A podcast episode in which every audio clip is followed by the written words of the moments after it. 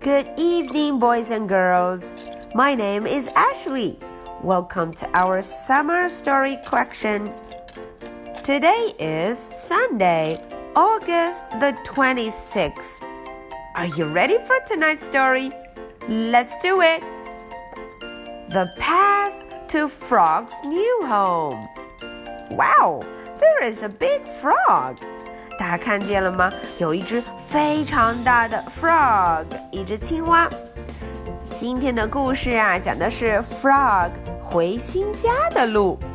这一路上，frog 都会碰见谁呢？我们一块来看看吧。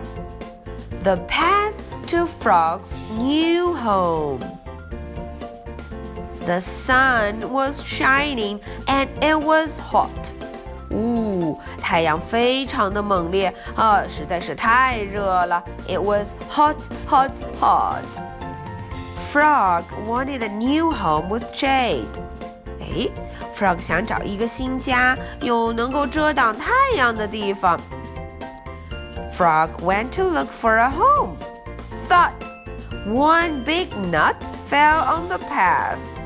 哦，Frog 就要出发找新家了。 呃哦，咕咚一声，一个大大的果子掉了下来，呜，差点拦住它呢。Then Frog saw two snakes on the path. 哦，这条路上他又遇见了两条蛇，two snakes. This is a bad path for frogs. 呜，Frog 走这条路可危险了，要赶紧绕过去。Next. The path led to a lake. 紧接着呀，这条路就走到了湖边。嗯，他找到了一个湖。Three dogs swam in the lake. 哦，这湖里头有三只鸭子正在游泳。The three ducks got mad at Frog. 哦，三只鸭子生气了。Three ducks are bad for a frog. 哇哦，对于青蛙 frog 来说，呜，三只鸭子可够受的了。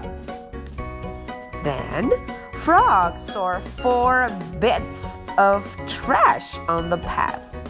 呃哦，看看这路上啊，还有一些垃圾。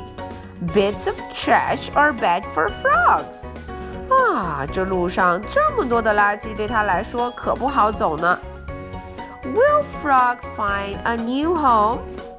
Frog 能找到新家，new home 找到新家吗？Then Frog came to a pond with shade and sun. 嗯，他呢就来到了一个池塘边，a pond。这里是一个很阴凉的地方，也可以晒得到太阳。There are five moths too，还有五只小虫子呢。 This is a good home for a frog. 哦，这个地方对于一只青蛙 a frog 来说可是再好不过啦。Okay, now let's read the story together. The path to Frog's new home. The sun was shining and it was hot. Frog wanted a new home with shade. Frog went to look for a home. Thud! One big nut fell on the path. Then Frog saw two snakes on the path. This is bad path for frogs. Next, the path led to a lake. Three ducks swam in the lake. The three ducks got mad at Frog. Three ducks are bad for a frog. The frog saw four bits of trash on the path. Bits of trash are bad for a frog. Frog find a new home? Then Frog came to a pond with shade and sun. There are five moths too. This is a good home for a frog. Okay, so that's the end of the story. Now, are you ready for my question? Who is looking for a new home? 嗯，今天的问题呀、啊，问的是 who 谁？到底是谁要找一个新家呀？